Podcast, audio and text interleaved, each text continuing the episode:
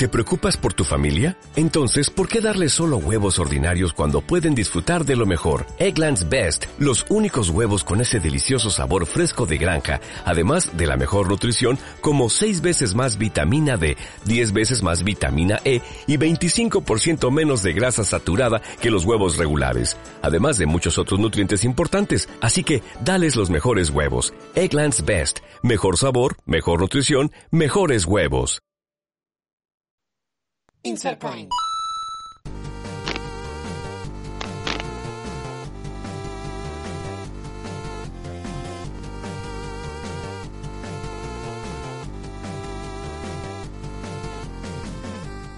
Muy buenas players, muy buenas. Bueno, bienvenidos a un nuevo Insert Coin.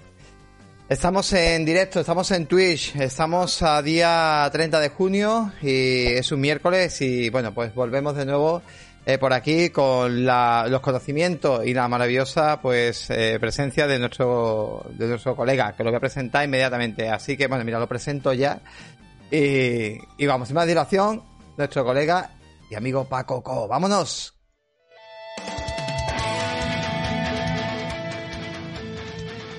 ¿Qué pasa, chavales? ¿Cómo estáis? ¿Qué pasa, compañeros? Muy buenas. Mira, yo lo voy a contar ya. Yo lo voy a contar porque me estoy partiendo y lo voy a contar. A ver, gente, es la... Es la... Es la segunda vez que, volvemos a arrancar el programa porque cuando lo hacemos en directo, claro, eh, muchas veces puede pasar fallo. Y le tenía cortado el micrófono a Pacoco y bueno, pues esas cosas que pasan. ¿Qué le vamos a hacer? Somos humanos y aquí tenemos nuestro maravilloso chat que, que, bueno, está soportando pues eso, mi, mi, mi torpeza, ¿no? Mi torpeza los mando el día de hoy. Pues nada, Paco, oye, volvemos a repetir, pero para esa audiencia que no nos había escuchado, esa gente también que está en YouTube, esa gente que está también eh, en el podcast.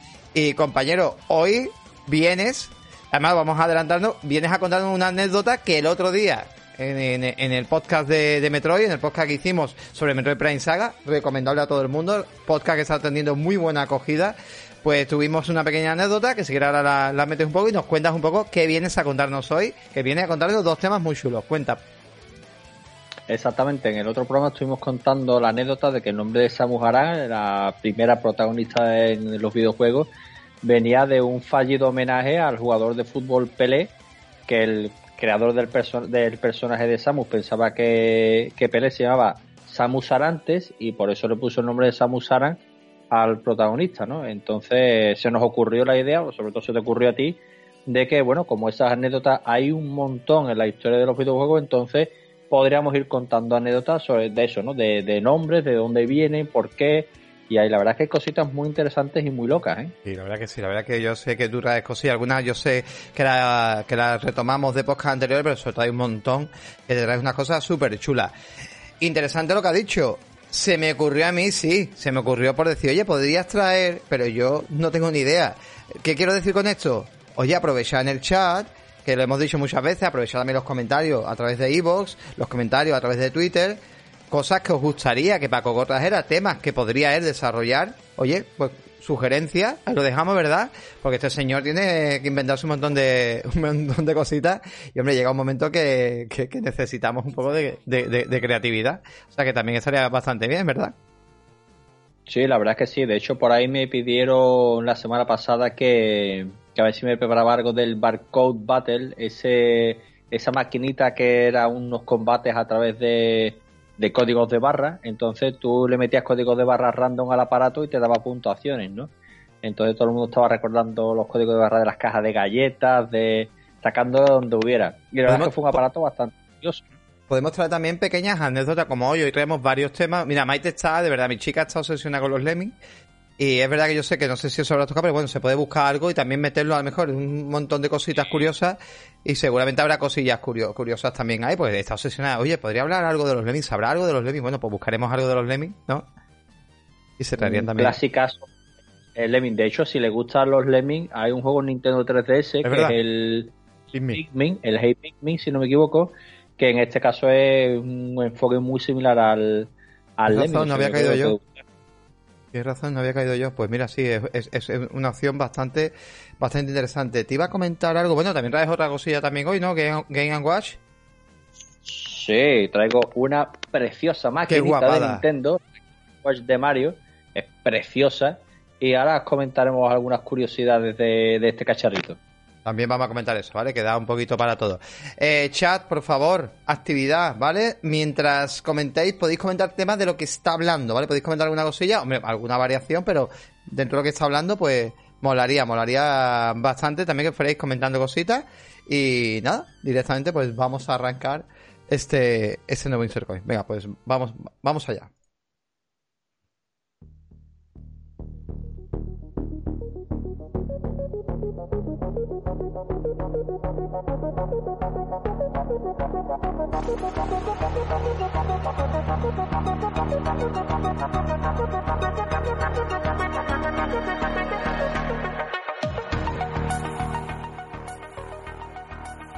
Bueno, pues vamos que nos vamos y vamos a empezar por un icónico personaje en los videojuegos que cualquiera que lo ve, incluso si no tiene ni idea de, lo que va este vicio, lo va a reconocer, que es Pac-Man.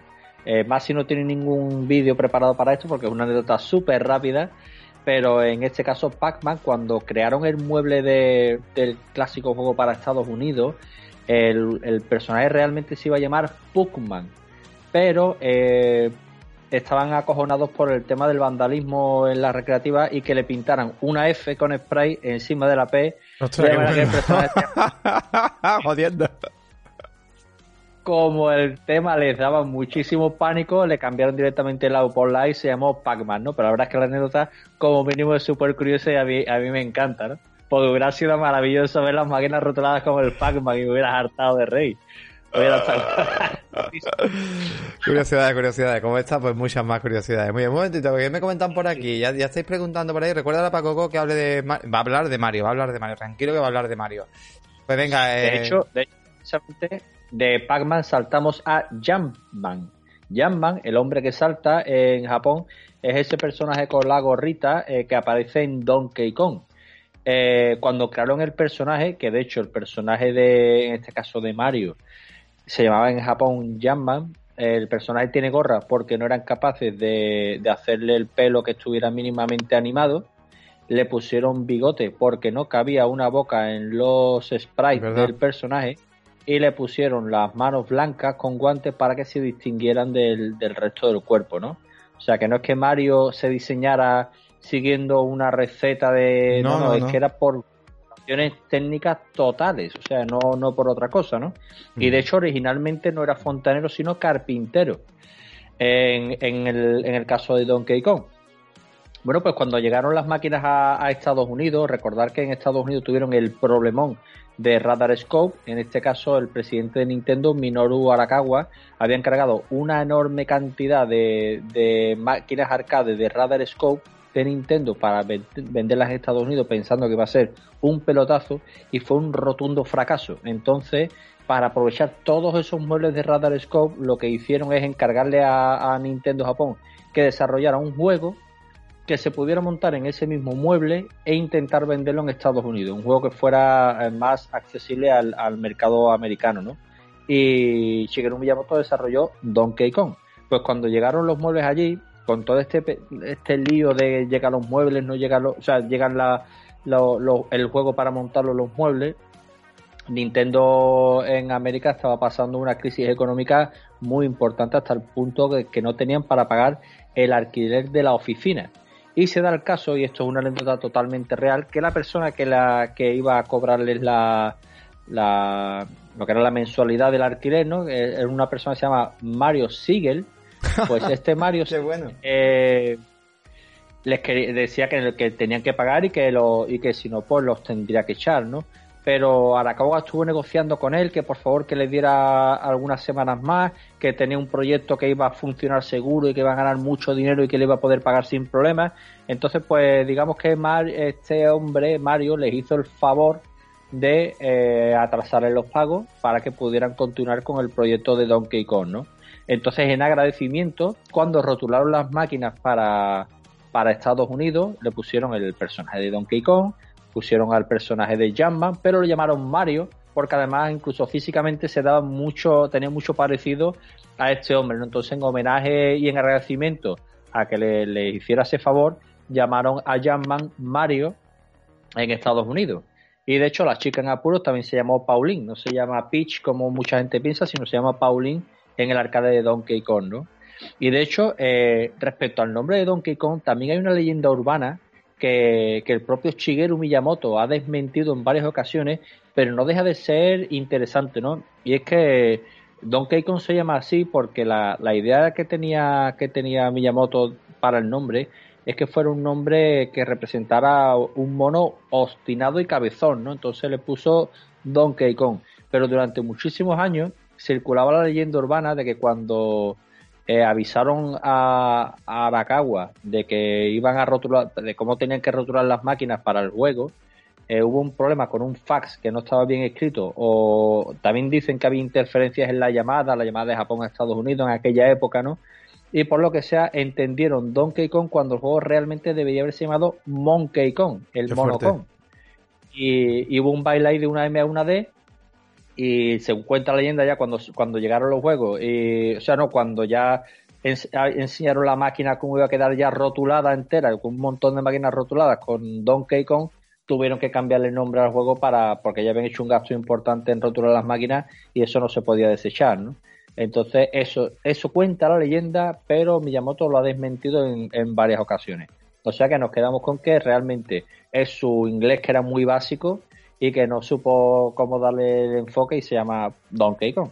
Donkey Kong. Y de Donkey Kong pasamos a otro personaje muy clásico en Nintendo. Te iba, te iba a decir que además Sí, sí. No, no, sé si vas a contar, no sé si vas a contar la anécdota, ¿vale? Porque creo que se puede hilar muy bien, ¿no? Porque claro, porque a raíz Kong eh, con una, una denuncia en el año 1984 de Universal Pictures contra el juego. Y dice, que tendrá que ver Universal Pictures con, con videojuegos. Pues, en este caso viene porque en aquellos años era un éxito la película de King Kong. Claro, entonces en Universal eh, vieron el éxito que tuvo el juego Donkey Kong, que todo, todo el mundo quería jugar a ese arcade, un arcade que, que, que revolucionó el, mercado estadounidense, ¿no? y todo el mundo quiere jugar, vieron el éxito y vieron pues, la posibilidad de denunciarlo diciendo que infringía la patente de, King Kong y que nada más y que solo por eso pues les tienen que, pagar una millonada a Universal Pictures ¿no? entonces Nintendo contrató a un abogado llamado John Joseph Kirby que, este hombre no solo eh, consiguió que, que Nintendo quedara libre de cualquier cargo, sino que fue incluso capaz de dar la vuelta y, amenazó a Universal Pictures con una demanda importante porque ellos ni siquiera tenían registrado el nombre de King Kong. Así que con todo Nintendo se fue de rositas en el juicio y en agradecimiento eh, a, Kirby eh, le regalaron eh, un barco, un barquito bastante apañado, todo se ha dicho, con el nombre de King Kong y además, y además, algunos años más tarde, al como este hombre, un hombre regordete y así rosadito, pues al personaje de Kirby también le pusieron su, su nombre, eh, este caso su apellido Kirby. O sea que Kirby, la bolita rosa tan adorable, le su nombre al, al, abogado de Nintendo en, en Estados Unidos, porque la verdad es que le salvó de un marrón bastante importante, ¿no? Súper curioso, tío. Súper curioso. Sí, sí, ¿Qué pasan, tío? Curiosísimo. Y además que, que ya te digo, que jamás se me hubiera ocurrido, incluso viendo la, el parecido del nombre, ¿no? dice que él se llama de apellido Kirby, ve la bolita rosa Kirby, pero que tampoco lo, lo relaciona uno, ¿no? Dice, igual que por ejemplo la, casualidad también, ¿no? Porque en este caso sí es una casualidad que el, que el presidente de, de Nintendo en Estados Unidos ahora mismo se llama, se llama de apellido oh, Bowser. Buenísimo, tío.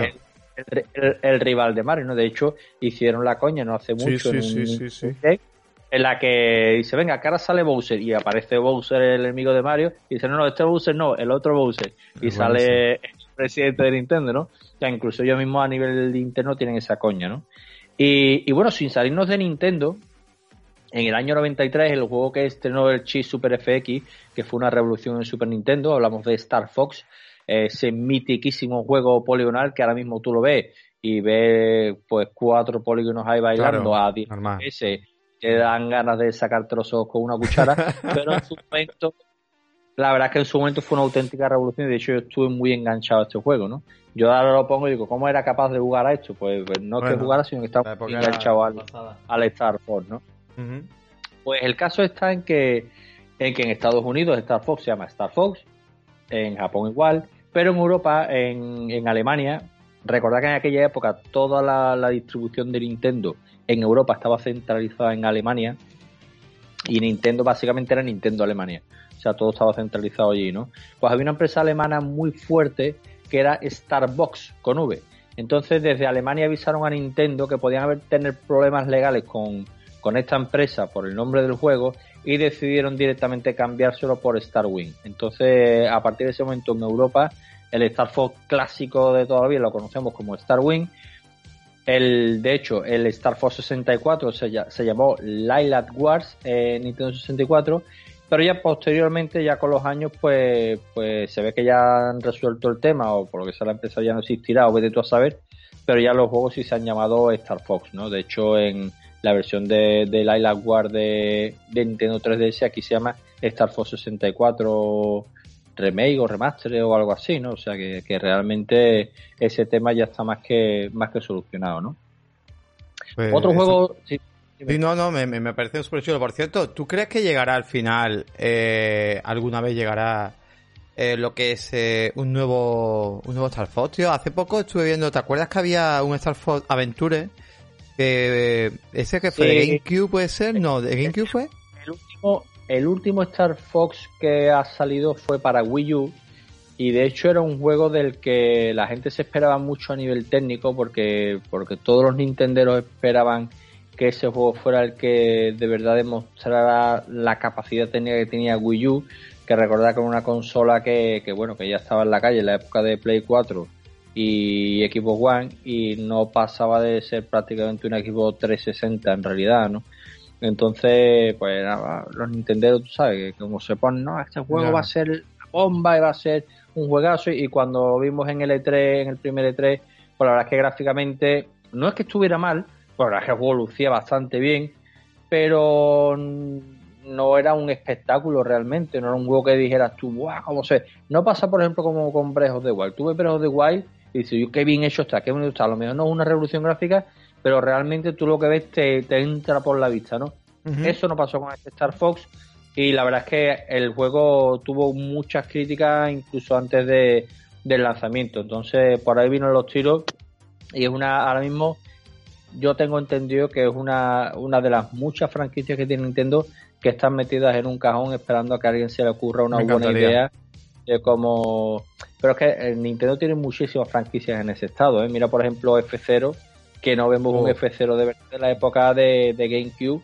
Y de hecho, el F0, el F0 de GameCube es un auténtico espectáculo audiovisual. De hecho, si no me equivoco, ese juego ya, ya se movía a 60 FPS en la época, la, la época de GameCube. Y, el, y técnicamente era un arcade espectacular. De hecho, es un juego que no desarrolló Nintendo lo desarrolló el equipo de AM2 de Sega, que fueron los padres de Daytona USA o de Sega Rally. O sea que imagínate la calidad que tenía ese bicharraco. De hecho, yo, yo lo tengo original y lo guardo como oro en paño porque es uno de mis juegos favoritos de, GameCube. Es de verdad, incluso a día de hoy, tú lo pones ahora mismo y gráficamente. ¿De cuál, perdona? ¿El F0? De GameCube. El F0 de GameCube. No sabía que había F0 en GameCube. ¿Me, lo recordaba en Nintendo 64, puede ser? Sí, sí, sí, pues el de GameCube. No recordaba en GameCube, no GameCube. No es que sea el mejor F0 que se ha hecho, que lo es, sino que es uno de los mejores arcades de conducción, arcade, que, que, se pueden jugar. ¿eh? El juego es un auténtico espectáculo. A mí me encanta ese juego. Y ya te digo, y desde no sabía, tío. mira, lo estamos viendo ahora mismo, lo, he puesto, ¿vale? Para que la gente lo vea un poco. Pero no he recordado que había un F0 en GameCube. Me, me acabas de dejar doblado, tío. Es verdad que era, eh, digamos, juegos como luego Wipeout podrían beber un poco de este, de este género, ¿no?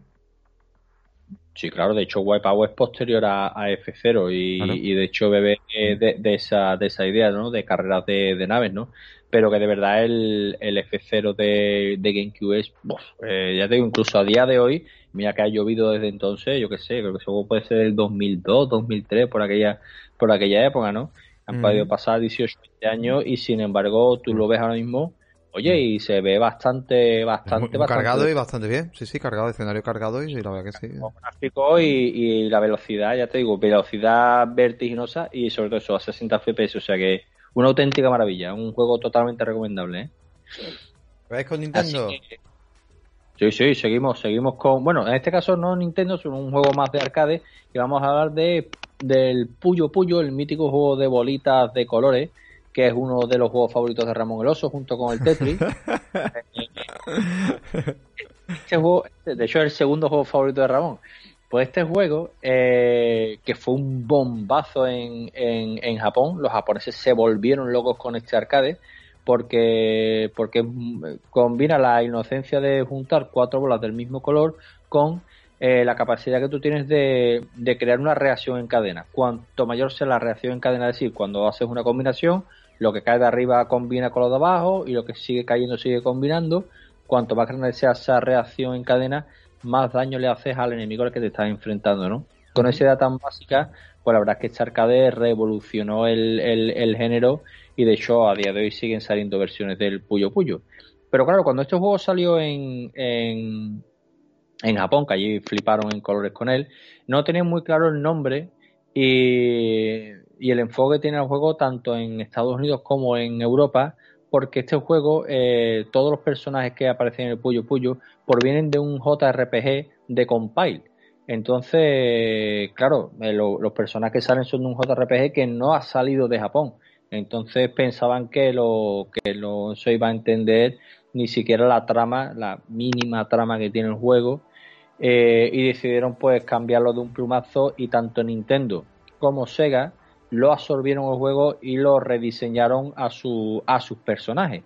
De hecho, en Mega Drive, en Game Gear y en Master System salió el juego como Dr. Robotnik Min Bean Machine, la máquina de bolitas de colores del Dr. Robotnik, en la que pues tú eras, se supone que eras Sonic y tenías que enfrentarte a distintos enemigos del Dr. Robotnik hasta llegar al enfrentamiento con, con el Dr. Robotnik, ¿no?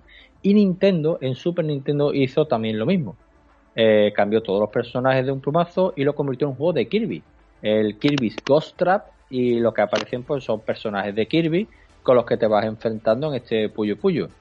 Bastante curioso el, tema, que lo reconvirtieron a su franquicia cuando a día de hoy ya lo, todas las versiones que siguen saliendo pues ya directamente son Puyo Puyo y utilizan los personajes del Puyo Puyo clásico, ¿no? O sea que, que al final, por mucho que lo intentaran en su momento, al final se ha terminado asentando la, el estilo del, del Puyo. De hecho, fíjate que en el Doctor Robotnik, el, especie este de Pikachu que aparece animándote en el Puyo, en la esquinita de abajo, ni se molestaron en cambiarlo. Y de hecho, tú estás jugando a, un, supuesto juego de Sonic y tú preguntas, ¿el bicho este quién es? Que no sé de dónde lo ha sacado, porque todavía en la, versión, en la, versión, de Kirby lo cambian por Kirby. Entonces, pues por lo menos ves a Kirby ahí bailando y es, y es bastante... Es verdad, el en Europa se llamó Kirby's Ghost Trap y en Estados Unidos Kirby's Avalanche. Qué fuerte. Y ahí está, ¿no? Pues, a Kirby, y es, bastante curioso, ¿no? Y... Eh, comentarte, comentarte que el, chat está un poco, un poco troll, ¿no? Porque claro, hablas de Ramón y es que aquí la gente pues se, se revoluciona. Y entonces evidentemente pues está diciendo todo el mundo fichita, está todo el mundo diciendo eh, el goti de Ramón, etcétera, etcétera. El chat es que está encendidísimo. Y desde que hemos puesto el emote de Ramón pues es horrible. Mashi, mi juego favorito, Mashi. Totalmente. Un día haremos un especial con Ramón, creo yo. Tenemos que hacer algo. Ya haremos algo. Tú sabes que tengo preparado un insert coin de puyo puyo entero completo para que lo haga Ramón. Ahí tenemos que inventar algo. Toda la historia de, de dónde viene el, JRPG en el que se basa, las ventas y toda esa historia. Pero la cuento yo, la cuento yo. Hay que ponerle cara, hay que ponerle cara. Ya haremos algo. A ver si me puedo inventar algo. A ver si puedo animarlo con un vídeo o algo. Off, sería genial. Tipo Suspa. Tipo Suspa. Estaré guapísimo. Me investiga, me investiga, cállate que tengo tiempo, que ahora tengo 10 días de vacaciones de, podcast. Que por cierto, gente, lo vamos avisando. Mm, tenemos mucho contenido, tenéis mucho que devorar. Y el señor Pobi se va de vacaciones. Aquí un señor se va de vacaciones. A Coco le vamos a dar también tiempo también de respirar. Pero bueno, en 10 días pues volveremos. O sea, que la semana que viene no habrá nada de contenido de podcast, pero sí habrá contenido en el canal de Twitch. A lo mejor, a lo mejor, me atrevo y hago un podcast de esto inspirador propio yo solo, que luego me, me criticáis y esas cosas que están guay, sobre el Game Pass. Mira, a Paco ahora mismo... Del Game Pass. Del Game Pass, del Game Pass, de verdad que tengo uno de opinión del Game Pass. Pero bueno, ya hablaremos, ya hablaremos. Venga, no rompamos, no rompamos aquí el maravilloso Insert Coin. Seguimos, compañero. seguimos. Vamos a hablar de uno de mis juegos favoritos de toda la historia, Oh, qué que es tío. Street Fighter. El Street Fighter 2 es un juego que revolucionó, creó un género, revolucionó el mundo de los arcades y el mundo de, la, de las consolas domésticas, porque hasta Nintendo y Sega tuvieron ahí su, su pelea por quién, quién era el primero en sacar su versión de Street Fighter 2, ¿no? Bueno, pues este juego, eh, cuando lo hicieron en, en Japón, ni siquiera los creadores eran conscientes del, del enorme pelotazo que iba a suponer eh, la llegada de- del título de Ryu, Ken, Chun-Li y todos los personajes que conocemos de esta entrega, ¿no? Pero claro, cuando acabamos con los combates con los ocho, con nuestros ocho enemigos, en este caso siete, pues se nos desbloquean los cuatro jefes finales mitiquísimos de Street Fighter 2, que todos recordaré que son el boxeador, el boxeador que es Balrog, el personaje español que es Vega, Sagat, que es el, el, el tailandés este tan grande, y el enemigo final que es M. Bison, que, que, bueno, es otro personaje mitiquísimo, ¿no? como todos los de Street Fighter, ¿no? Bueno, pues originalmente estos no son los nombres de, lo- de esos personajes. Realmente en Japón eh, el nombre original de Bison es Vega, el nombre bueno. del personaje español Vega es Balrog y el nombre de el boxeador es M. Bison, haciendo un guiño a Mike Tyson, porque en realidad el personaje del boxeador está totalmente inspirado en Mike Tyson. ¿Qué es lo que pasa? Que claro, el juego sabían ya después de lo que pasó en Japón que iba a ser un éxito rotundo en Estados Unidos y tenían muchísimo miedo de que Mike Tyson los pudiera demandar por lógicamente, ¿no? Por, por, por el parecido, por el nombre y tal, ¿no? Entonces, como no pudieron hacer cambios en el código más allá de modificar un nombre de un sitio a otro, en vez de crear nombres nuevos para los personajes, lo que hicieron es hacer un pequeño cambio y bailar los nombres de, los de los jefes finales. De manera que eh, Vega se llamó M. Bison eh, y de hecho eh, ha habido siempre muchísimos rumores de el jefe final de Street Fighter. ¿Esa M qué significará, no? M. Bison, ¿de dónde viene? ¿De Mr. Bison? De- ¿O que tiene un nombre? No, en realidad es Mike, Mike Tyson. Bison. Mike Tyson.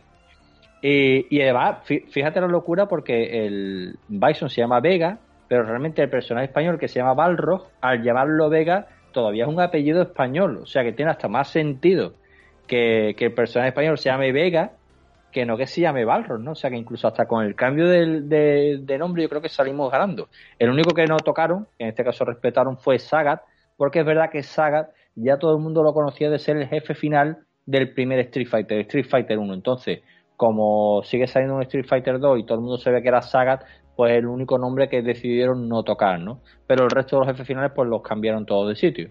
Y la verdad es que es bastante curioso, ¿no? Que, que y de hecho, Sí. eh, a- al final, después de todo lo que dio Capcom con, con esta movida, el propio Mike Tyson sale ri- riéndose diciendo que le encanta el guiño que le han hecho con el personaje. O sea que al final no Qué habría bueno. pasado nada, que Mike Tyson estaba encantado con su personaje, de repartiendo leña, y al final, pues, por miedo no, no decidieron, decidieron hacer este cambio, ¿no? Qué curiosidad, tío. O sea que al final me refiero, eh, se llaman entonces igual en todas las partes del mundo. No, no, no, no, no. En No. Japón se sigue llamando, o se llamaron Ah. originalmente, o sea, o Ah, en sale un no Street. Fighter no lo han cambiado. Ahora mismo sale Vale. un Street Fighter Vale. nuevo en Japón y en Japón Mr. Bison o M. Bison se llama Vega, o sea, tal cual, ¿eh? Qué fuerte, y, y tienen los nombres originales. Ahí lo, lo, han seguido manteniendo. O sea, es que los nombres varían de, en función de la región.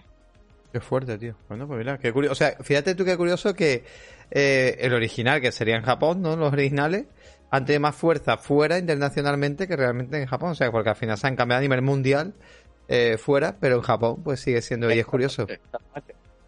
Fuera de Japón. Siempre están cambiados, pero en Japón mantienen el, los nombres originales, ¿no? O sea, que, que Curiosidad, la verdad es que es curioso.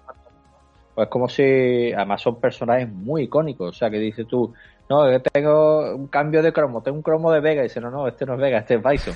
que realmente es hasta absurdo, ¿no? Pero bueno, lo han decidido mantener así y, ¿qué- qué y será? así lo siguen. ¿Qué será más. eh, ¿Qué tendrá más valor, no? ¿El cromo de Vega original de Japón o el cromo de Vega original internacional? Hostia, qué curioso. Muy bien, tío. Muy bien, muy chulo, tío. Es que es súper- curioso. Y sin salirnos del, del género, vamos a hablar también de algunos juegos de lucha En Mortal Kombat 2 es un juego que tiene muchos personajes secretos. Uno de ellos es una sombra eh, que en realidad aprovecha el sprite, el mismo sprite que se, se utiliza para Sub-Zero o para Scorpion, que son los ninjas del juego, ¿no? Pues es la sombra de uno de ellos, pero, pero que tiene unas habilidades distintas, ¿no? Este nombre, este personaje se llama Nob Saibot, que la verdad es que es un nombre bastante retorcido y rebuscado, dice Nob Saibot, ¿qué, ¿qué, querrá decir cuando el resto de los personajes pues son nombres pues más o menos relacionados con el estilo del personaje? Tenemos a Raiden, el dios del rayo, tenemos a Lucan, a Chansung, son nombres que bueno, que van, pero Nob Saibot, pero claro, si te pones a tirar un poco del hilo, te das cuenta de que eh, los creadores de Mortal Kombat son John Tobias y... Eh, bueno, tío y Ed Bond. Entonces decidieron crear un personaje con los apellidos, los apellidos de Ed Bond y John Tobias invertidos. Entonces se llama No Cyborg, pero no deja de ser un guiño a los dos creadores de, Mortal Kombat, que, de hecho siguen a piñón trabajando en, la saga y el último Mortal Kombat fue un auténtico espectáculo. Qué bueno, tío. Qué y ahí está. Además es curioso, es curioso en sombra, pero alguno bueno se podría pensar, mira, un poco, un poco vagueza el trabajo, ¿no? Pero bueno, también queda hasta guapo, que ya está siniestro, ¿no? ¿Quién será este personaje, ¿no? Tan, tan icónico ahí en la sombra, ¿no? Que, me está dando aquí para el pelo. Además, claro, además surgió como un personaje súper oculto en, Mortal Kombat 2 y que había que hacer malabares para, para poderte enfrentar a él, ¿no? Y, era como, no deja de ser como un guiño de enfrentarte a los creadores del juego al que estás jugando, ¿no? Y esta, la verdad es que la idea es muy chula. Pues sí, la verdad, muy, muy original, muy chulo. Y seguimos hablando de juegos de lucha porque vamos a hablar de War Heroes. War Heroes fue de un, uno de esos muchos clones que salieron de Street Fighter 2 a partir de su éxito. En este caso, pues es un juego que, que salió para, para Neo Geo y que además eh, tiene unos personajes bastante interesantes porque es un juego de lucha que la idea es muy chula. La idea es eh, coger a, grandes guerreros de toda la historia de la humanidad eh, con una máquina del tiempo y enfrentarlos en un torneo, ¿no? Entonces vemos a los personajes que aparecen en el juego y vemos, por ejemplo, a King Dragon, que es un clon de Bruce Lee, vemos a Jane Dark, que no deja de ser Juana de Arco, o vemos a Julius Carr, que no deja de ser Genghis Khan. Entonces son personajes muy históricos, muy chulos, que se oye, que buena idea. Y, en este juego, por, por, no poder conseguir licencia o por miedo a, posibles demandas, pues no pudieron llamarlo a los personajes como de verdad les hubiera gustado eh, llamarlo. Uno de ellos que me encanta es el personaje americano que es Muscle, Muscle Power, Poder Músculo, que es un clon total de Hulk Hogan. O sea, es que me parece maravilloso que Hulk Hogan sea uno de los personajes que está, en, este juego y es guapísimo. Y además otro, otro, otro personaje muy guapo, bueno, en este caso son dos, como en todos los juegos de lucha que tenemos a Ryu y Ken, que son los dos eternos rivales, ¿no? Que además básicamente son el mismo spray con las mismas habilidades, pero le cambia el color y un poco el pelo y poco más, pero no deja de ser el mismo personaje. En este caso no falta tampoco un War pero son dos personajes que son muy clásicos de la historia de, Japón. Hablamos de, de Fuma y de y de Hanzo. Eh, pero claro, Hanzo, dice tú, bueno, Hanzo, ¿de dónde viene? Hanzo en realidad es Atori Hanzo, que, ah, ya lo hemos escuchado hablar famosas katanas de Kill Bill, pero que además es realmente la historia de Japón, pues fue un, samurái que fue un héroe, un superhéroe nacional, ¿no? Que ganó millones de batallas allá por el año 1500 y pico, ¿no? Entonces, este hombre, eh, claro, eh, Hanzo es en realidad eso, Atori Hanzo, que, es ese personaje histórico japonés, y su rival, que es Puma, fue la persona que acabó el enemigo, el, villano de la historia, el, otro samurái que consiguió acabar realmente con, su vida, ¿no? Entonces, pues han rescatado de la historia japonesa a estos dos personajes y los han metido en el juego y de hecho creo que son los dos únicos que conservan los nombres originales, porque hacer una historia de la leyenda japonesa, pues ahí no había, no había miedo a, a posibles demandas y es como si tú ahora metieras un personaje español y metieras al FIC campeador. la, familia, la del FIC campeador a denunciarte, o sea que, realmente es un, es un tema parecido a eso, ¿no? Y, la verdad es que es un juego muy recomendable. Si os gustan los juegos de lucha, yo me lo acabé, me lo volví a, terminar no hace mucho y, me encantó un juego muy divertido. Y, y, igual que antes hablamos de, de con los files de nombres de personajes, eh, hay muchos juegos, muchísimos juegos, eh, vamos a comentar algunos así muy, muy conocidos, pero hay muchísimos juegos que en Japón se llaman de una manera y por lo que sea, porque comercialmente no lo ven claro, en Estados Unidos y en Europa se llaman de otra.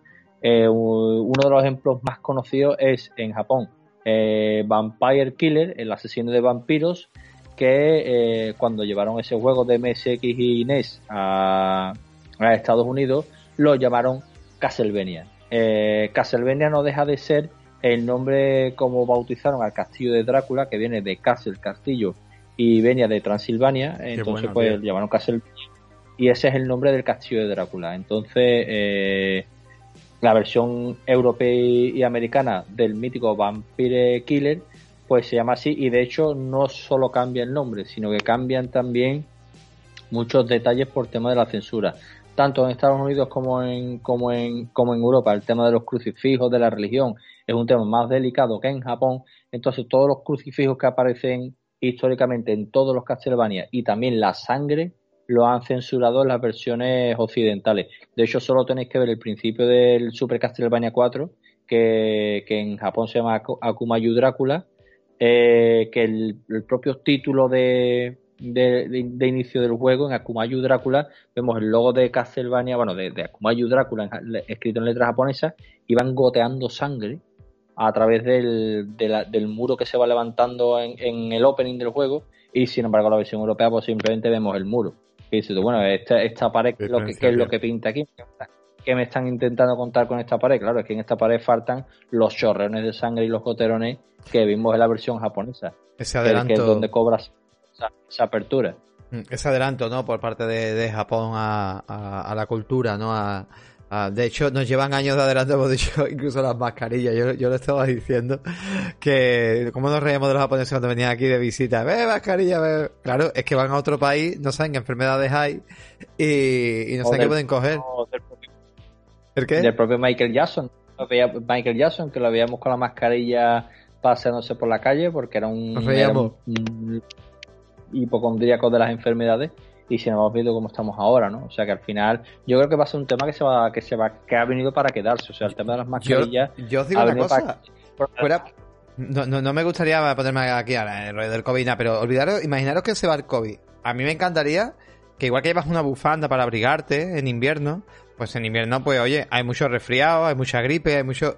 Y poder llevar una mascarilla pues mira, me la llevo como un rollo más, una prenda más, y creo que podríamos evitar mucho resfriar, muchas gripes, porque aquí mm, uno está con gripe y si no tiene, por ejemplo, yo en mi trabajo tengo que tener una fiebre enorme para tener que dejar de ir, pero a mí me ha llegado a pasar que eh, compañeros míos han llegado, y sobre todo tú sabes que los niños son esponjas de coge virus, que os pega todo a los padres, y de llegar compañeros míos que le han cogido gripes de, los, de los hijos, no tenían fiebre, pero están malísimos, y pegársela a toda la plantilla. O sea, toda la puta planta con gripe. Y tres de baja por culpa de que ese compañero no se había dado de baja en su primer momento, que hubiéramos evitado esa, esa pandemia, pero bueno. Pero la verdad que creo que lleva años de adelanto es lo que hacen los japoneses cuando ellos notan síntomas de que pueden estar resfriados o pueden tener gripe, lo primero que hacen es ponerse la mascarilla para salir a la calle para no contagiar a los demás. O sea, es que me parece brillante y lo llevan años y años haciéndolo. O sea, que realmente es una, sociedad mucho más avanzada que la nuestra y, vamos, nos dan 20.000 vueltas, pero ya te digo, ojalá el tema de las mascarillas se termine quedando, sobre todo para casos como este, ¿no? Porque, lo veo, lo veo, lógico. De hecho, este año que ni, ni siquiera se ha hablado de la gripe. No se ha hablado porque realmente no ha habido casos, o ha habido casos mínimos, pues que iba todo el mundo con la mascarilla, con el hidrogel y con todo, que como para, como para poner el tema de gripe, es que era imposible. Es que se podía contagiar, entonces la verdad tengo un compañero, tengo un compañero que para los niños ha venido varias veces malo y era de gripe, ¿vale? Pues tenía, de hecho tenía la mujer que, que es enfermera de hospital y eso, y él venía malo de gripe Pero gracias a eso, de ese comer a mí me lo había pegado ya hace unos años atrás, me había pegado una gripe brutal, que, me, que no me he llegado de baja porque tenía fiebre y todo, me pillaba en Navidad horrible, pero esta vez gracias a llevar mascarilla y eso, pues no la he cogido y no la hemos cogido nadie, pero la está malísimo, con todo súper rugosa, moqueando todo el día y gracias a llevar mascarilla, pues nadie se ha contagiado. yo creo que es algo que debería de venir para quedarse y de quitarnos un poquito esa complejidad y aquí aprender los japoneses y tener más muros llenos de sangre. ¿Vale? Porque los videojuegos son una cultura, coño. Totalmente, totalmente. Otro de los juegos de Konami, retomando el tema, ya no solo el Castlevania con, con Vampire Killer, sino que hay otros juegos de, Konami que también han sufrido el, baile de nombres, ¿no? El más conocido es eh, la saga Contra o Super Contra, eh, que todo, que son los marines estos súper fuertes con sus metralletas, que es ese arcade tan divertido que hemos visto en NES y en Super Nintendo. En Japón y en Estados Unidos se llaman así, se llama el de NES Contra eh, y el de Super Nintendo Super Contra 3, eh, pero en Europa no. En Europa, eh, por lo visto, la, normativa alemana es muy restrictiva con el tema de, con el rollo del nazismo y demás, con el rollo de representar soldados y, y ese tipo de historia. Entonces, por miedo a, posibles problemas de distribución en Alemania, que es un mercado muy fuerte o era muy fuerte en aquel momento en, Europa, pues decidieron hacer una, un cambio en el juego y sustituir a los dos marines super fuertes por robots. Entonces la saga se llamó Probotector y Super Probotector en el caso de Super Nintendo, pero no deja de ser pues un cambio de sprites eh, que yo la verdad es que, si te soy sincero, no sé con cuál quedarme, porque me gustan los dos. La verdad es que la estética de los robots queda muy chula, pero al mismo tiempo te choca mucho que, eh, por ejemplo, jugando al Super Protector de Super Nintendo, que estás manejando un robot, cuando te matan, el robot grita como un marine al que están sacrificando en ese momento. Entonces dices tú, bueno, esto, esto me choca, ¿no? Estoy chillando no, no, queda bien. Pero bueno, realmente es un juegazo, sobre todo el Super Contra 3 Super Protector es un auténtico juegazo, de, en este caso del equipo de Treasure, antes de separarse de Konami. Y es una maravilla y es un juego que, a todo el mundo recomiendo porque es, ya digamos, una gozada oh, de, de arcade. Anécdota, anécdota, anécdota curiosa, que no tiene nada que ver, pero anécdota curiosa. Eh, yo me acuerdo que hablaste de Treasure, se llamaba, ¿no? Treasure Rudras, que era un videojuego, ¿no? un JRPG increíble que pues no Japón. Pues hay una curiosidad, y yo creo que, no lo sé si lo han hecho a posta, pero Avance Disco ha desaparecido. Avance Disco es una eh, distribuidora aquí española, y realmente, bueno, no ha desaparecido, sino que su nombre ha cambiado. Y se llama Tesura. En vez de Treasure, Tesura. Y no sé yo si viene de ahí, tío.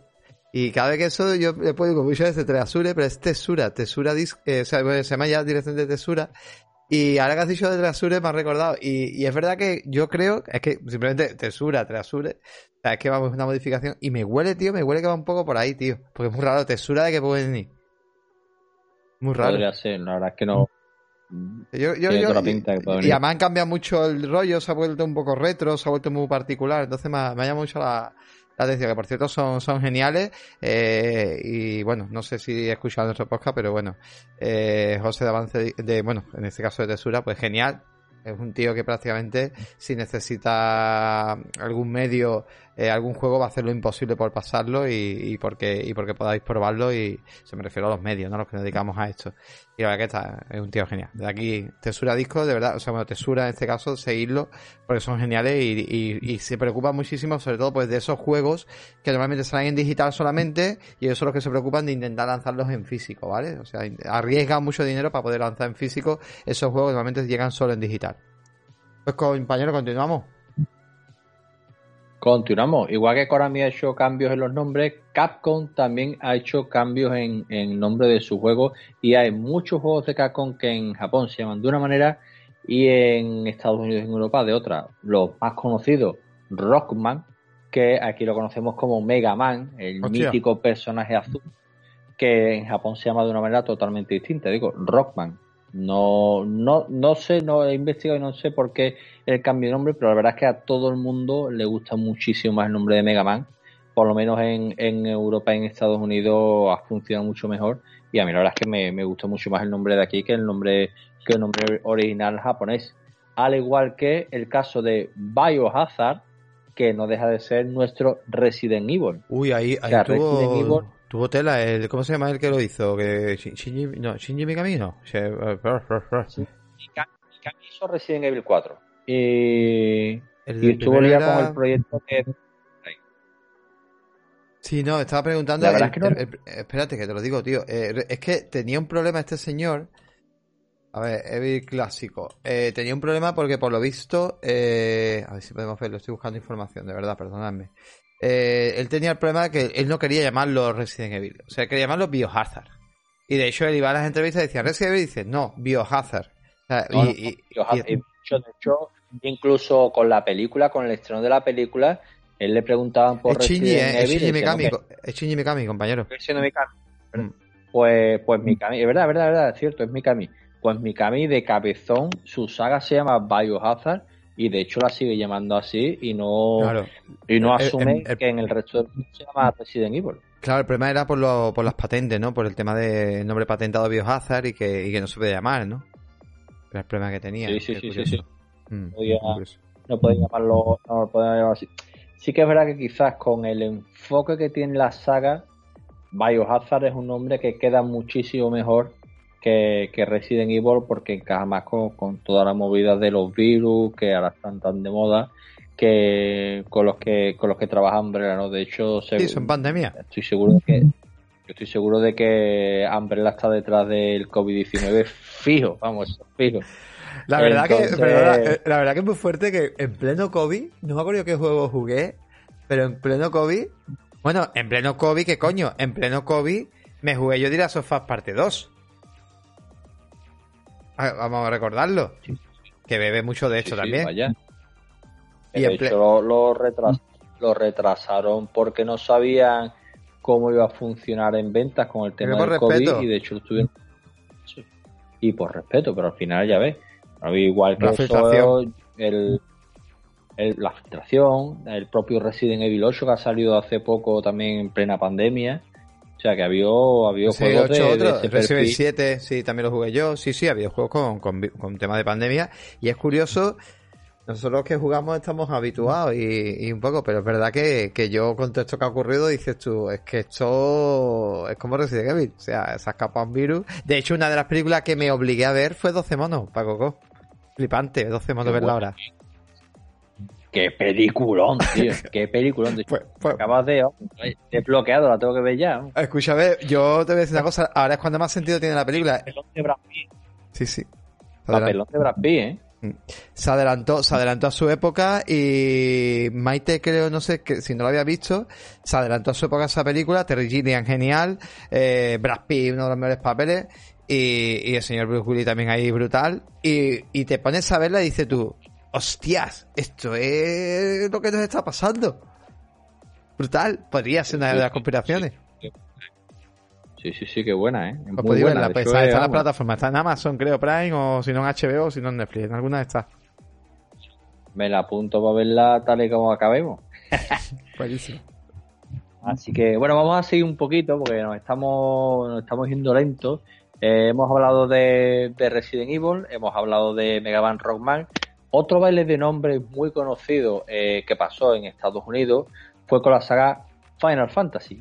Eh, eh, un primer juego que llegó a, Estados Unidos fue el Final Fantasy Mystic Quest, que fue un juego, de hecho fue un, un RPG diseñado específicamente por Square para el mercado estadounidense, con una trama más simple y en general el juego más sencillo y más simplificado comparado con los JRPG tradicionales. De hecho, este mismo juego, cuando salió en Japón, eh, le aumentaron la dificultad y, le metieron algunas cositas más, ¿no?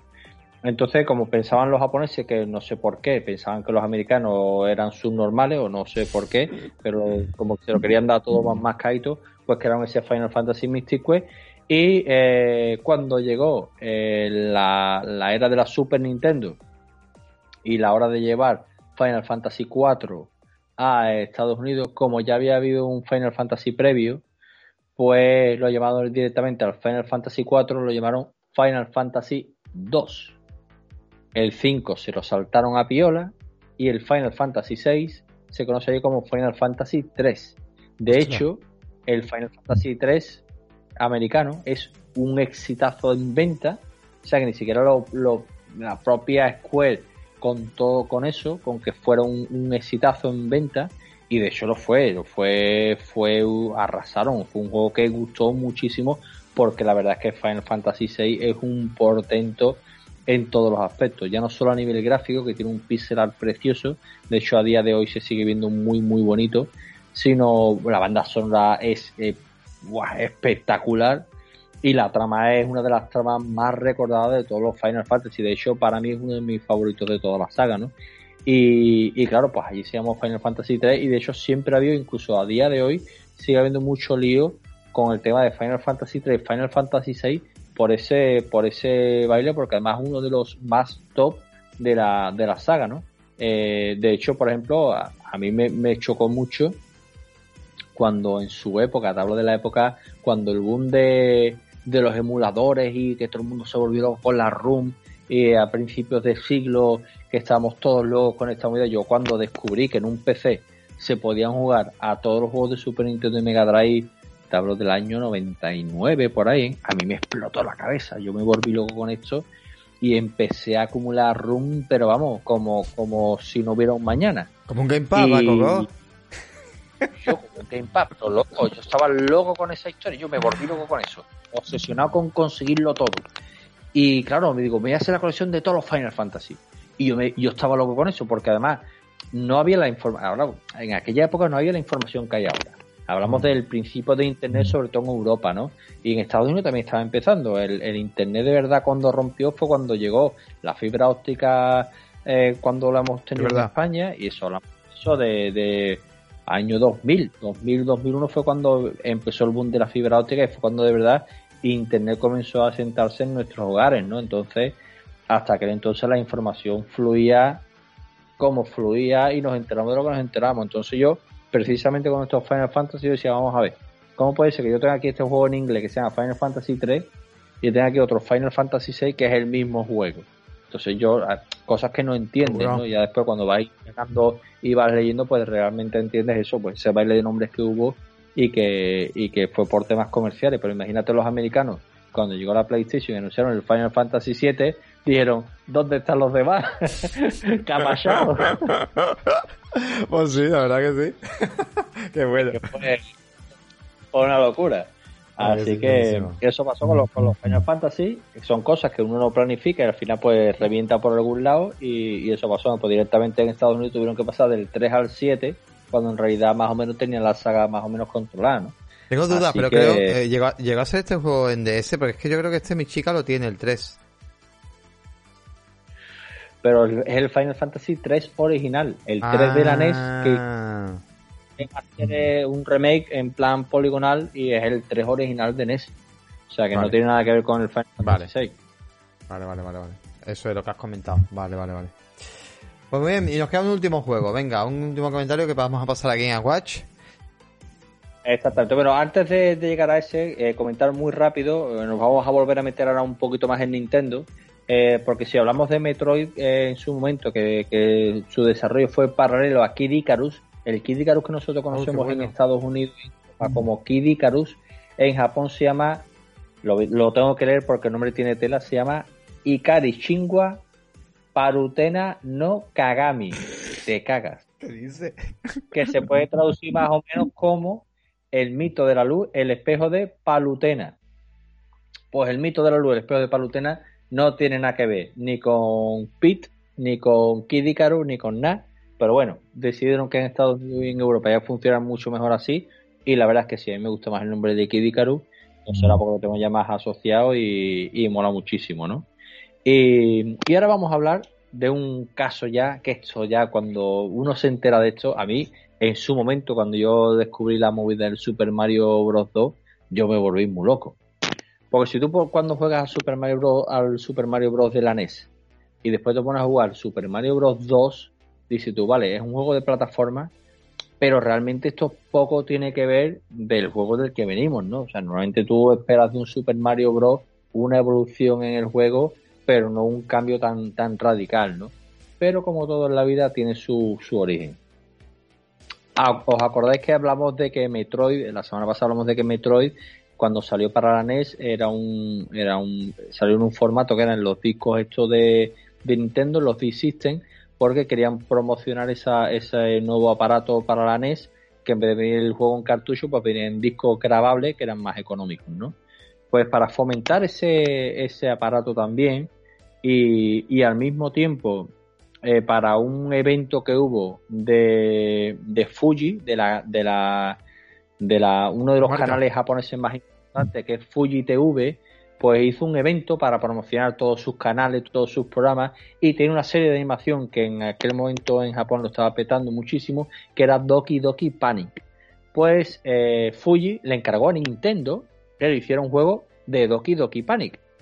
Y, lo que hicieron, pues, ni más ni menos que los cracks de Nintendo, hablamos de Shigeru Miyamoto y en la banda sonora Koji Kondo, los genios de Nintendo, crearon ese juego de Doki Doki Panic y la verdad es que fue un bombazo. Pero claro, fue un juego que sacaron para aquel momento, para aquel evento, para el D-System, pero en Japón ya existía un Super Mario Bros. 2, que era eh, un Super Mario Bros. 2 que, lo que, que no era ni más ni menos que el mismo juego que Super Mario Bros. 1, pero con nuevos niveles más difíciles. Ya está. Entonces, cuando, cuando Super Mario Bros. fue un éxito en Estados Unidos, eh, allí en Estados Unidos Minoru Arakawa entendía que, que, los, que el mercado americano podía entender que le estaban tomando el pelo al venderle básicamente el mismo juego, pero con niveles cambiados, o sea, con, con subida de dificultad, pero no deja de ser el mismo juego que Super Mario Bros. Entonces pensaban que no iba a funcionar, que, le podían llegar muchas críticas por eso y que ese juego no podía salir en Estados Unidos, que necesitaba un Super Mario Bros. 2, pero que no podía ser el Super Mario Bros. 2 que existía en Japón. Entonces se acordaron del Doki Doki Panic y dijeron, bueno, ¿y por qué no cambiamos los personajes de Doki Doki Panic, que eran cuatro personajes controlables, cada uno con sus habilidades? Eh, uno era el más estándar, otro flotaba más en el aire, otro eh, saltaba más que nadie. Eh, pues decidieron cambiar los personajes por personajes de Mario y de ahí nació este Super Mario Bros. 2. Entonces, si vemos el Doki Doki Panic y vemos el, Super Mario Bros. 2, es exactamente el mismo juego, pero cambiando eso, ¿no? Pues cambiando los personajes por Mario, por, por la princesa, por Luigi y por Toa.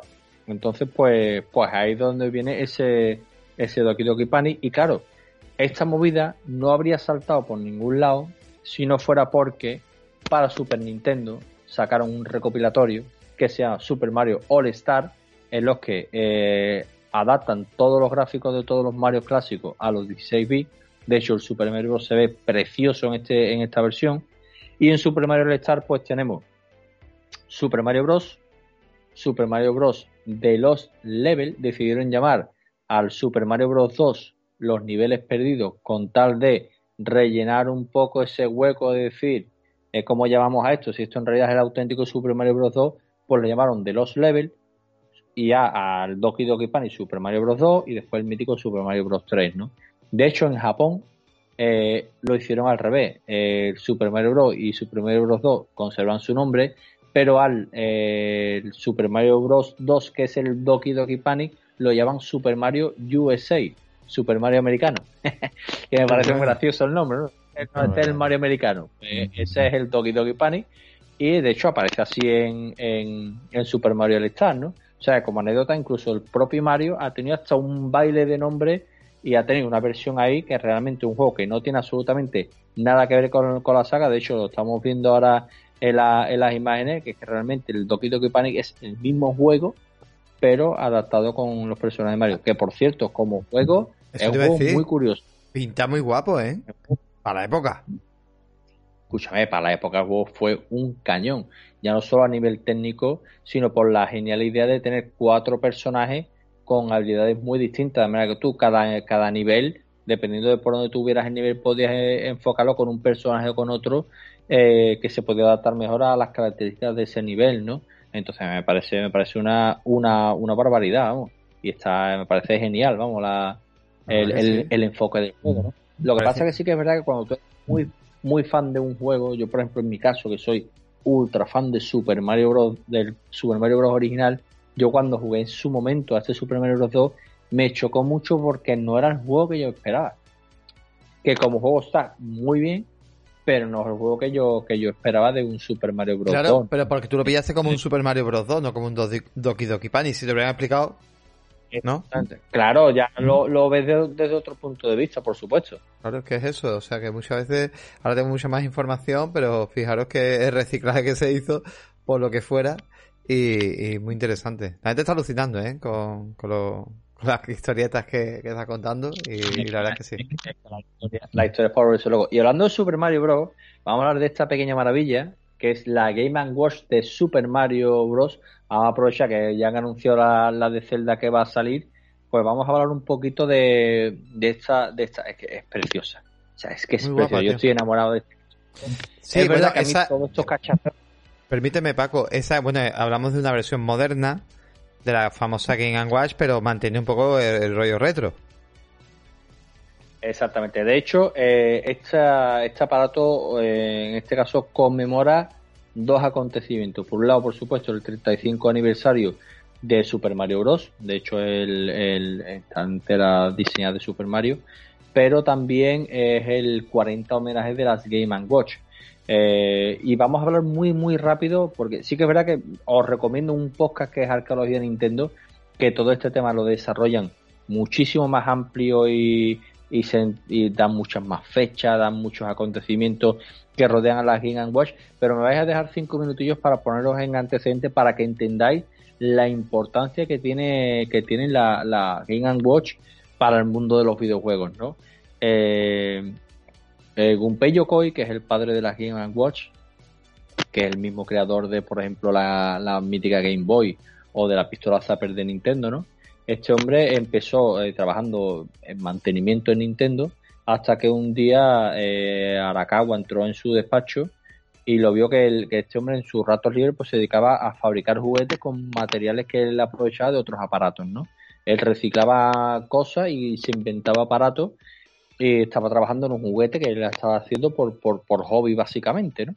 Y, y, el presidente de Nintendo entró en su, en su, donde él trabajaba lo cogió por sorpresa y más allá de reñirle por, estar en su trabajo haciendo una cosa que no debía, al contrario lo llamó a su despacho, pensaban que lo iban a despedir y lo que quería era el presidente era fabricar en serie el juguete con el que estaba trabajando, ¿no? O sea que para que veas el enfoque que tiene Nintendo desde el principio, ¿no? Pues en este caso, eh, Gunpei Yokoi es un genio, es un genio. Este tío, eh, viajando un día en tren, vio que había un oficinista entretenido jugando con su calculadora estaba jugando con la calculadora, estaba entretenido haciendo, haciendo como una especie de juego en, la calculadora y claro, se le encendió la bombilla de qué genial sería que en el tamaño de una calculadora de bolsillo alguien pudiera llevar de verdad un juego para estar entretenido pues en esos viajes, en esos sitios, que fuera un juego fácil, muy sencillo y sobre todo muy fácil de transportar, ¿no? Bueno, pues resulta que además eh, Gunpei Yokoi, que es un fanático del mundo del motor, era de los pocos japoneses que tenía un coche eh, occidental. De hecho, eh, Japón y, Reino Unido son los dos únicos sitios de todo el mundo donde se circula con el volante a la, derecha. En este caso, eh, Gunpei Yokoi tiene un, coche occidental y tenía el volante a la izquierda, ¿no? ¿Y qué tiene, ver, eh, qué tiene que ver esto ¿no? con, el desarrollo de la Game Watch? Pues resulta que, que el presidente de Nintendo tenía un super coche de lujo americano. O sí, o americano o europeo, creo que era europeo, creo que era un Mercedes, si no me equivoco. Pero tenía el volante en, en, la postura normal, la postura de verdad donde tiene que estar, que es en la izquierda, ¿no? Entonces, eh, su chofer se puso malo, él tenía una reunión urgente y claro, eh, nadie se atrevía a coger un, un, coche con el volante en el, en el sentido contrario y todo el mundo cayó en que Gunpei Yokoi tenía un coche con estas características y el presidente de Nintendo le pidió el favor a Yokoi de que por favor lo acercara a la reunión en su coche, ¿no? Eh, Yokoi aceptó a regañadientes porque no le vas a decir que no al jefe, pero, pero además Gunpei Yokoi fue, eh, eh, fue con miedo porque el presidente de Nintendo en aquel momento eh, Yamauchi eh, tenía fama de ser un tío muy seco, muy serio y no sabía ni de lo que iba a hablar con él en el coche, ¿no? Entonces con los y le contó su idea de crear un juego portátil que fuera lo más accesible posible para que la gente lo llevara en su bolsillo. El presidente de Nintendo no le dijo ni pío, lo llevó a la reunión, no le contestó siquiera, de hecho pasaron los días y, y Yokoi pensaba que, que, su idea había caído en un saco roto, pero a la semana se presentó donde en el puesto de Gunpei Yokoi se presentó Yamauchi con el consejero delegado de Sharp, el fabricante de calculadoras de los más importantes de Japón, para que eh, decirle que era la persona que le iba a ayudar a llevar su idea a cabo. O sea, acojonante. Entonces, con el mismo chip con el que se fabricaban las calculadoras, crearon las primeras Game Watch. La limitación es acojonante, o sea, no, no penséis que una Game Watch era fácil de hacer porque tuvieron que hacer el milagro de contar una historia, de crear un juego con solo un máximo de 70 movimientos. ¿Por qué 70 movimientos? Porque si contáis todas las barritas que tienen los 10 dígitos de una calculadora, salen 70, que son los 70 movimientos que puede controlar el chip que es lo que puede controlar una Game Watch, pero además lo jodido, lo peor de todo es que como la Game Watch tiene arriba un reloj con las cuatro cifras, ya te está restando 24 eh, movimientos, o sea que con el resto tenían que crear un juego. De hecho, no le pusieron ni siquiera los dos puntitos a la hora para ahorrarse un movimiento. Hasta ese punto estaban limitadas las la Game Watch. Y con todo y con eso, el crack de Gunpei Yokoi consiguió crear su primer juego en Game Watch, que fue el Ball, que es este personaje moviendo la bola. De hecho, eh, es, el, es, el, es el juego que la, que la Game Watch eh, trae originalmente, aparte del Super Mario Bros. 1 y Super Mario Bros. 2, la, la homenaje trae este juego del, del Ball, que es eh, pues el juego de... En este caso han cambiado la cara de Mr. Game Watch por la cara de Mario pero es simplemente pues eso, es moverlo y, que no se le caigan las bolas, ¿no?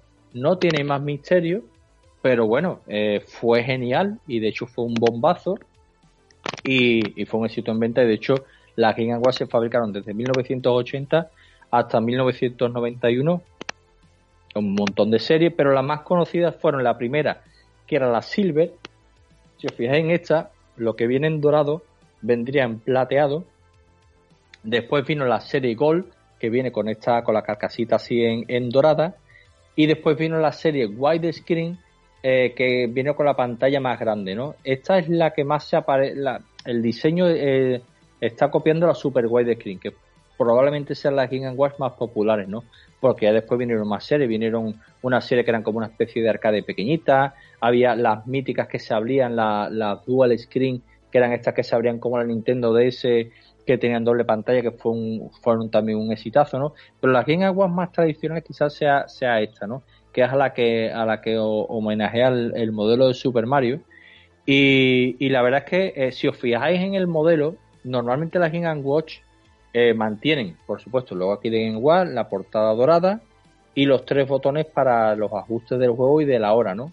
Y ya, y ya el número de botones iba variando en función de, de las necesidades del juego, pero lo normal es que tuviera un botón aquí y otro botón aquí. O a lo mejor uno y dos botones, pero nunca, no solían tener más, ¿no? Porque los juegos eran, realmente eran muy básicos, no, el chip este de char no daba para más en real, realmente, ¿no? Permíteme, Paco, una pregunta. Una pregunta rápidamente. Eh, claro, evidentemente, esas, esas máquinas traían solamente un solo juego en memoria.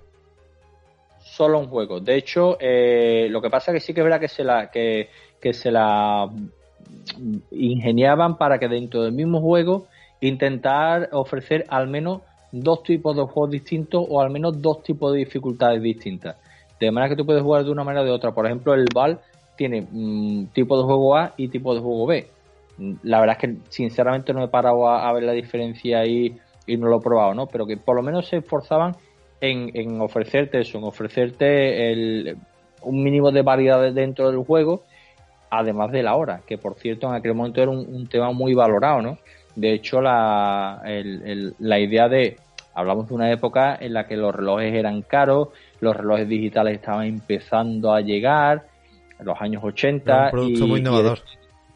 claro, y de hecho tengo un aparatito en el que ya de por sí ya te daba la hora, pues todavía le daba mucho más valor añadido al producto, ¿no? De hecho, fue una de las claves del éxito en Japón de la Game Watch, que además era un, reloj, ¿no? Entonces, una idea que, que, gustó mucho y sobre todo el tamaño, ¿no? El tamaño lo mantiene, eh, estaba muy bien fabricada y de hecho esta Game Watch de Nintendo es, preciosa, es, la calidad de acabados acojonante, el tacto de los botones es muy bueno. Sí que es verdad que realmente para este tamaño está pensado el, el juego es mucho más básico, entonces el hecho de jugar Super Mario Bros. original, que está emulado perfecto, pero cuando digo perfecto es perfecto, el tacto, el, las físicas del juego está todo, todo clavado al, original y las sensaciones son las mismas que si estuviera jugando una NES. Eh, pero claro, cuando llevas un rato jugando ya te duelen un poco las manos, no porque la, consola en realidad sea incómoda, sino que realmente está pensado para juegos más, más básicos en, este tamaño, ¿no? Hay, que pensar, pero permíteme, permíteme Paco, claro, hay que pensar, como tú bien dices, eh, eh, el famoso creador eh, se le ocurrió esta consola en un tren. ¿Por qué? Por los viajes que hace la gente de trayectos, ya sea estar una hora o estar media hora. Y era eso. Para, bien De hecho, está muy bien hecho porque además tiene Quick Resume, como la, la Xbox, y cuando le das al botón de apagado, la tiene, la tiene para apenas consume energía, pero cuando lo vuelves a dar, recuperas la partida por donde la, la tenías. Hay que decir que Nintendo ah. lleva muchos años usando el Quick Resume en sus juegos, aunque solamente usamos un juego, pero hace muchos años que lo lleva haciendo, al menos las portátiles, porque está pensado para eso, de poder apagar inmediatamente, me bajo en la parada, luego vuelvo a encender la, la maquinita y vuelvo a retomar el juego. Esto es maravilloso. Correcto. Pues en este caso, bueno, pues, pues comentaba así un poco físicamente detalles que me han llamado la atención del, del aparato. Ya digo, aparte de que la calidad de construcción es, es muy buena, detalles que me han gustado mucho. El puerto de carga es un USB-C. Yo pensaba que iba a ser de los antiguos, pero O sea, que me parece un detalle acojonante que ya hayan pensado en que esto es lo que hay y lo que va a venir y se han adaptado al futuro. O sea, que me parece muy bien. La, la salida del, de del, ¿Audio? del altavoz, ¿no? De, la, la pantalla que es de 2,36 pulgadas se ve perfecta. Es verdad que la cámara no probablemente no la coja bien, pero la calidad la calidad de la pantalla es acojonante, se ve de verdad preciosa. Y, bueno, lo, lo, comentado, ¿no? Los juegos que incluye son el Super Mario Bros. original, el Super Mario Bros. 2, en este caso es el Lost Level, que no deja de ser un Super Mario Bros. con niveles más, más difíciles, y ese primer, y esa primera Game Watch, que es el juego de Val, pero le cambian la cara al personaje, al, a ese Mr. Game Watch de los juegos de la, de la Game Watch, se la cambian por la cara de Mario, en este caso por en homenaje al a, la, a, la, este caso a la edición de Mario, ¿no?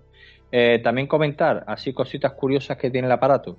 Si al tenemos la hora, ¿no? Que tiene el modo de hora que se, te queda con la hora puesta. Tiene distintos tipos de, no sé si se cambian, hay posibilidad de cambiar la, el diseño. Lo que pasa que no, no encuentro cómo. Ah, sí, aquí está puedes cambiar el diseño de, el fondo. Del, ¿Vale? Pero eh, de vez en cuando ocurren eventos, ¿no? Hay horas concretas en las que tienen sus secretos y ocurren algún evento dentro del, reloj. O, por ejemplo, cuando, cuando cambias la hora, aparece flotando el, el Lakitu, este que va en la nube, el enemigo este de Mario, con una llave inglesa como si le hubiera cambiado la hora. Que son detalles muy curiosos. Está, está muy chulo. De hecho, si pulsas el botón A durante 5 segundos, creo que en el reloj eh, te apareciera un, secreto, ahí está, que te aparece la canción. La canción de cómo dibujar a Mario, puedes escoger el idioma, pero tiene un bug. Si lo ah. intentas poner en español, no te va a salir en español, sale, creo que sale en francés. Te hay un baile de idiomas que no ha quedado bien, pero bueno, lo podemos ver, por ejemplo, en inglés y te va con la canción de Mario, pues te va explicando cómo dibujar a Mario, ¿no? Una curiosidad bastante interesante que lo tiene ahí metido uno de los secretos que tiene la maquinita. Y ya por ir terminando, eh, quiero comentar por un lado el tema del diseño de esta de la cruceta, porque en realidad es verdad que es imprescindible para poder jugar a un Super Mario Bros. Sería impensable jugar a Mario Bros. sin la cruceta, pero la realidad es que no existe una, una Game Watch con este diseño, con este diseño con la cruceta. Y aprovecho para contar muy rápido la historia de la cruceta porque además viene en una Game Watch. Eh, cuando a, a Gunpei Yokoi le encargaron el marrón de llevar el juego de Donkey Kong a la Game Watch, lo primero que se le ocurrió, primero, era el formato de doble pantalla, el dual screen, pero claro, eh, lo primero que pensó era en montarle a la Game Watch un joystick, porque en este caso el personaje Mario tiene que moverse a los lados, pero también tiene que subir y bajar por las escaleras. Entonces la idea principal era montarle un joystick como tiene la arcade, pero claro, como el diseño era de concha, no cabía. O sea, no había manera de cerrar la consola con ese palito o, hicieron varios prototipos, incluso que sobresaliera, que tuviera un hueco para cuando se cerrara siguiera asomando. Pero no, las vueltas que le dieron nunca queda bien. Entonces pello que llevó días y días dándole vuelta al tema hasta que se le ocurrió la genialidad de la cruceta. Y de hecho, funcionó tan bien que, bueno, esto ya es que, es que es un icono de los videojuegos, es que es una manera de jugar. O sea, inventó una manera nueva de jugar para la Game Watch del Donkey Kong, pero por el inconveniente de que no cabía un joystick. Y a partir de ahí nos trajo la cruceta, que ya después se impuso en el mando de la NES y que ya está prácticamente pues en todos los mandos de la historia. Qué fuerte. Y de hecho viene en esta Game Watch.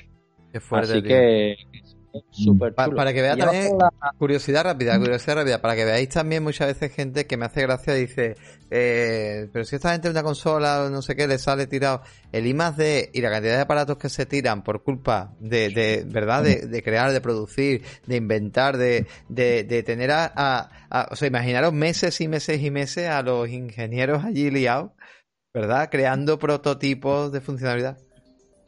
Muy fuerte. Sí, sí, sí, sí. Y lo que no sabremos que han salido de, Oh. de esas reuniones que han tenido Nintendo y esas locuras que se hayan podido comentar por allí, o esos proyectos desechados que ni siquiera sabemos que existen, pero ahí tiene, digamos, eso es para tener una bola de cristal y poderla ver, y poderlo ver, porque tiene que ser maravilloso, ¿no?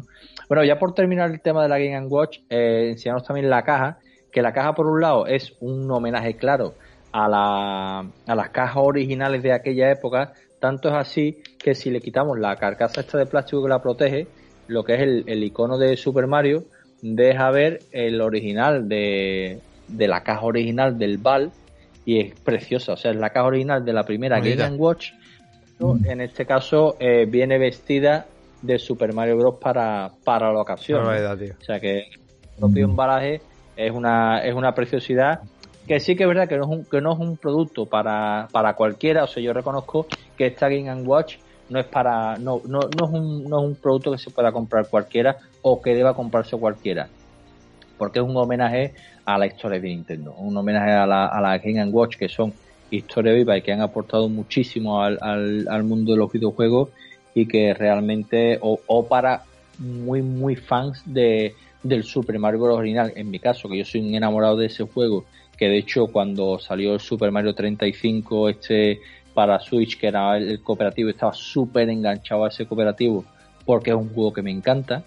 Y, y en este caso pues para mí era imperdonable no tener pues este homenaje que por un lado homenaje a esos cacharritos que tanto me han gustado cuando era pequeño y al mismo tiempo pues uno de mis juegos favoritos pues para mí era imperdonable no tenerla, ¿no? Y al igual que la de Zelda, que la tengo ya encargada. Pero iba a decir, la hemos, hemos puesto el enlace, está muy bien de precio, está ahora mismo a 55 euros. Ya sabéis que en Amazon lo bueno que tiene es que las reservas que hagáis, una vez que esté reservada, la, la, la, la máquina, aunque bajara el precio, mientras la tengáis reservada ya, ya la tengáis en la cesta, o sea, ya tengáis comprada, esas variaciones de precios lo, os la hacen. Nosotros hemos puesto ahí enlace y... La respetan, que es también maravilloso. Y de hecho, comentar la to- eh, el, el tema de la Game Watch de Zelda era un secreto a voces porque ya que tenían creado este, este formato tan bonito con esta pantalla de tanta calidad eh, y que la han aprovechado para el 35 aniversario de Mario, pues todo el mundo sabía que para el 35 aniversario de Zelda iba a caer, ¿no? O sea, iba a ser igual. De hecho, es idéntica físicamente,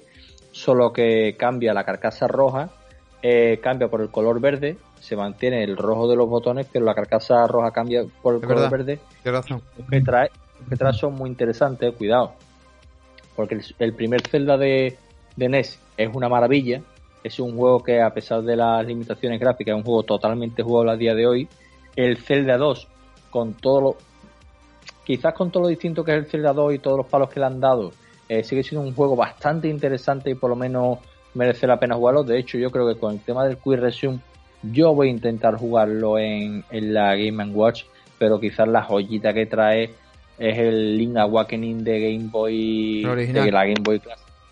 que viene también y que quizás en ese tipo de pantalla, en ese tamaño, sea perfecto para, para jugarlo, ¿no? Además del correspondiente juego homenaje de Game Watch, que también, que también lo incluye, pero en este caso, pues, está por, por estar, ¿no? Pero ya solo esos tres juegos yo creo que ya merece la pena tenerla, y es verdad que yo soy ultra fan de Zelda, o sea, para mí sería imperdonable no pillarla. Además que es esa máquina que llevas en el bolsillo prácticamente, la sacas en cualquier momento y te pones a jugar. Es que es una gozada y sobre todo, bueno, nosotros que somos muy de la época, pues fíjate, ¿no? O sea, de tener esto en el bolsillo, qué barbaridad, tío. Es maravilloso. Está muy bien. Pero que además no deja de ser, no deja de ser, o sea, tú esto, esto lo, lo enseñas en su, en su época, este aparato, y cualquiera que lo vea pensaría que es brujería. O sea, pensar que un Super Mario Bros. Era, eh, es capaz de entrar en un formato de Game Watch en aquella época. eso es brujería. Eso era imposible. Es una maravilla, de verdad que... Es, es, precioso. Es una maravilla, es una maravilla. Son las historias que nos trae Paco Co. Y la verdad, bueno, eh, decirte Paco Co, y te lo comento ya, que te han felicitado por aquí el señor Jesús Aztegui y te dice que te felicita en nombre de todo el chat por, por lo, las cosas tan guapas que nos trae. Muchísimas gracias y sobre todo por estar ahí, que ya a esta hora que estamos a las 12, casi 5 de la, de la noche, ya ha entrado Julio, ya hoy es el día en el que en Twitter está todo el mundo con el meme de Julio Iglesias porque ha llegado Julio. Entonces, pues, pues muchas gracias a todos por estar ahí porque pues es tarde y, y se agradece el esfuerzo que hacéis por vernos. Pues sí, la verdad es que sí. Y bueno, la gente que lo escucha en formato podcast, pues lo dicho. Oye, muchísimas gracias también por, por haber escuchado el podcast. Necesitamos difusión. Like, ¿vale? Darle like, darle a, a, a, a compartir y, y para seguir reyendo y contadnos qué queréis que os traiga también amigos. Es importante también, ¿vale? Nueva estructura. Eh, bueno, si vas a comentar algo porque iba a decir lo de la estructura. Vale, nueva estructura de, del, del canal. Eh, para poder traer más calidad, también viene ahora el verano, sabemos que escuché menos podcast, por lo tanto vamos a hacer un poquito de parón. Ahora mismo vamos a estar unos días, aunque yo voy a seguir emitiendo aquí eh, a nivel de juegos, ¿vale? Porque voy a seguir jugando y el Discord ya sabéis que está ardiendo siempre y para Coco lo tenéis en el Discord también, cualquier cosa también lo mencionáis. Para entrar en Discord ya sabéis que tenéis que suscribiros aquí a Player Podcast y automáticamente entráis en Discord, conexiones y vais a ver que podéis entrar directamente a nuestro Discord de Player Podcast. Eh, comentaros también eso, vamos a los, los inserts que van a ser dos veces eh, al mes y, lo vamos a alternar con el jugando A que también va a ser dos veces al mes. Así para no tampoco saturar. Y bueno ya os contaremos de todas maneras cuando volvamos de nuevo pues todas esas novedades. Y nada más vamos despidiendo. Eh, nada señor Paco si usted quiere comentar algo eh, también bueno sé que habéis terminado temporada en Games del Condado si quieres que decir algo. Terminamos la temporada ya una semana y pico y este verano pues ya tenemos grabado algunos especiales para irlos lanzando así, para ir rellenando huecos y seguramente pues esta semana, si no la que viene, grabaremos alguna cosita más porque la verdad es que tengo ganas de hablar de, de algunos temitas de Chrono Trigger, que es un juego que, que he jugado con Ángel Vázquez, el otro compañero de, de Gamer del Condado y no, vamos, yo ya, es que Chrono Trigger es un, de mis juegos fetiche y, y me encanta, o sea, me encanta lo jugado en todos los formatos posibles, entonces tenemos muchas ganas de hablar de él y seguramente hagamos algunas cositas más, así que estáis invitados también a, a escuchar Gamers del Condado. Pues totalmente, os suscribís también por ahí, lo escucháis, una escucha, también podéis encontrar ya Paco Co. Y bueno, y gente, tenéis contenido, tenéis mucho contenido, tenéis contenido en YouTube, tenéis contenido en Evox, tenéis contenido en Spotify, en Apple Podcast, en Google Podcast, donde os dé la gana, en Spotify, etcétera, de Player Podcast, que tenéis muchas cositas atrasadas, ¿vale? Y nada, esperemos que, que lo escuchéis. Y a los que habéis aguantado aquí con nosotros, pues nada, muchísimas gracias, los que habéis llegado también, que os habéis, habéis seguido el canal muy bien. Y nada, muchas gracias a todo el mundo, voy a un aplauso por ahí a la gente. Muchísimas gracias. Muchísimas gracias, sois geniales. Y nada, como siempre decimos, nos oímos y nos escuchamos en el siguiente. Un saludo y hasta el siguiente. ¡Hasta luego! ¡Adiós! ¡Chao! es, es...